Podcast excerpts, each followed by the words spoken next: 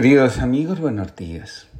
Comparto con ustedes la reflexión del día de hoy titulada La frustración como ruta del conflicto. Cada uno de nosotros ha ido elaborando, con las experiencias vividas, un concepto de sí mismo. Así es como muchos dicen.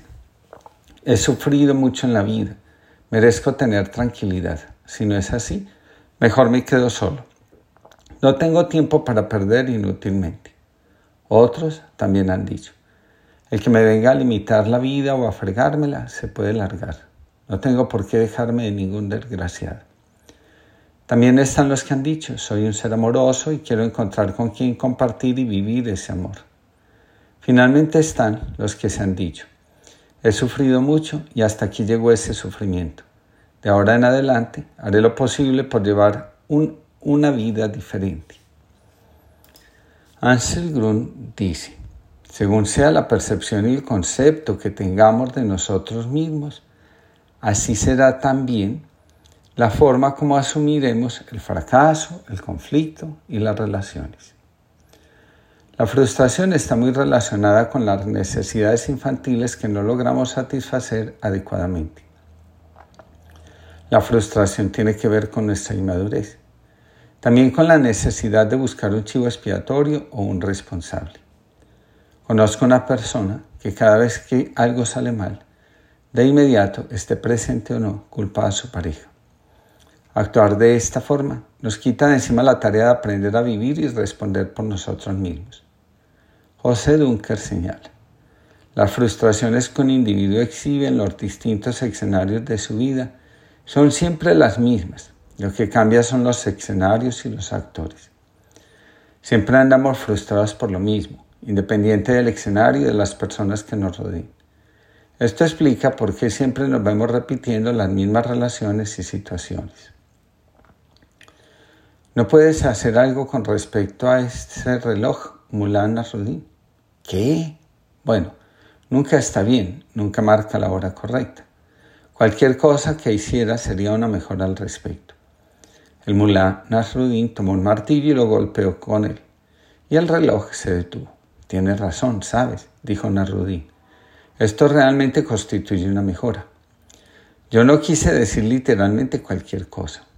¿Cómo puede estar mejor ahora que antes? Bueno, verás, antes de que yo lo detuviera, nunca estuvo correcto. Ahora está correcto dos veces al día. ¿No es verdad? No siempre los padres logran satisfacer todas las necesidades que hay en nuestra alma. Esa limitación puede jugar a favor nuestro, cuando en lugar de reclamos, aceptamos que así tenía que ser y dedicamos esfuerzos a satisfacerlas por nosotros mismos. Vivir como un fracaso la falta de atención de nuestros padres hace que el alma emprenda su travesía cargada de dolor, resentimiento, y si no nos curamos, de odio, no solo hacia los padres, también hacia todo lo que hace parte de nuestro mundo. Tampoco nos conviene ensalzar las debilidades, fragilidades y limitaciones de nuestros padres. Al hacerlo, convertimos toda esa realidad en nuestro camino. La cuestión es aprender que las cosas simplemente ocurren. Nosotros podemos amortiguar el efecto negativo de las experiencias dolorosas y el daño a través del trabajo interior. Las experiencias de fracaso sirven para que podamos comprender mejor cómo somos realmente, limitados, vulnerables y por momentos sumamente frágiles.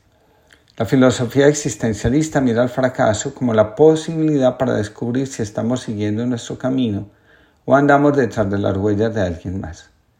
Cuando el fracaso parece convertirse en un programa diario de vida, es importante volver la mirada al corazón y preguntarse, este camino que intento recorrer, ¿lo hago desde mí o en lealtad a otros?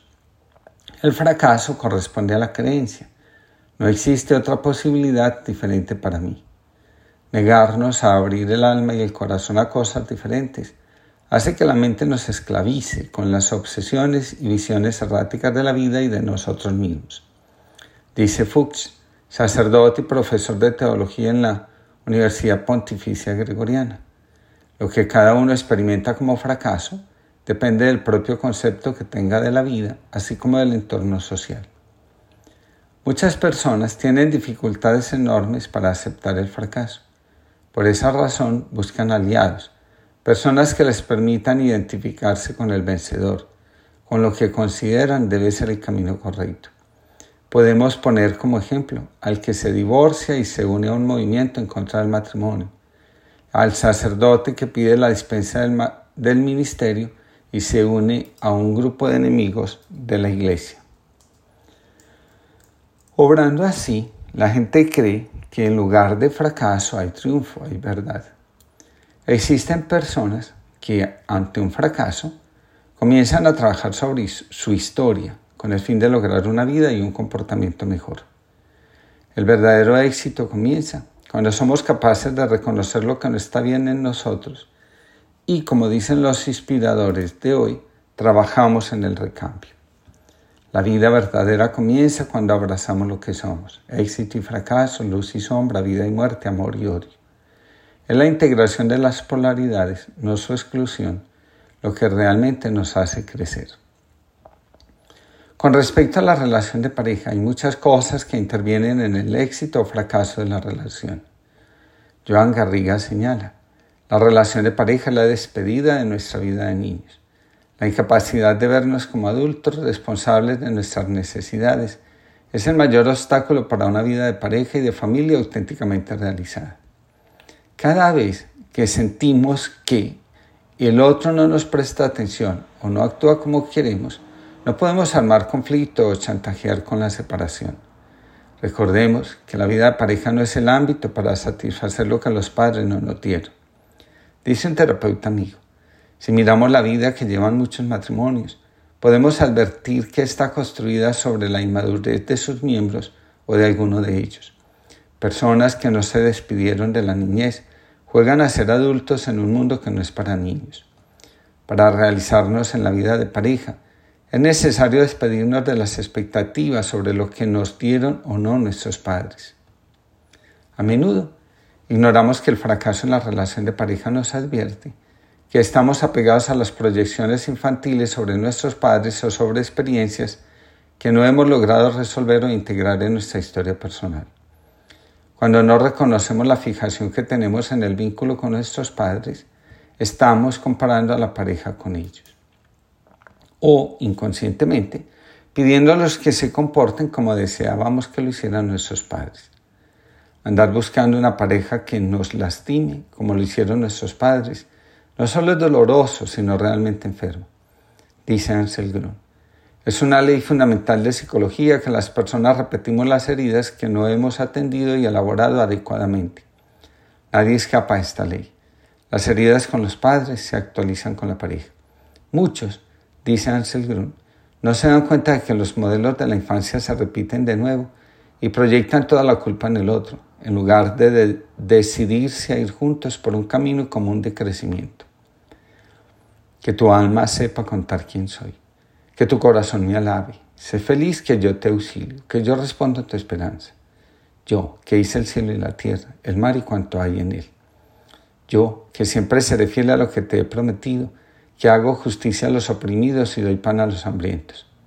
Yo, que traigo la libertad para quienes andan cautivos, por cadenas y normas, por el pecado y el poder injusto. Yo abro los ojos del ciego, también los tuyos cuando te obcecas. Levanto a quien anda doblado por el peso de la vida. Amo a quien busca la justicia. Acompaño y cuido a cada persona en su camino. Yo, que sostengo al huérfano y a la viuda, y que confundo a los malvados, para que comprendan que el bien tiene mucho más sentido. Yo, que reino eternamente, tu Dios de edad en edad. Adaptación del Salmo 145 por Rezando Voy. Que tengamos todos una linda jornada.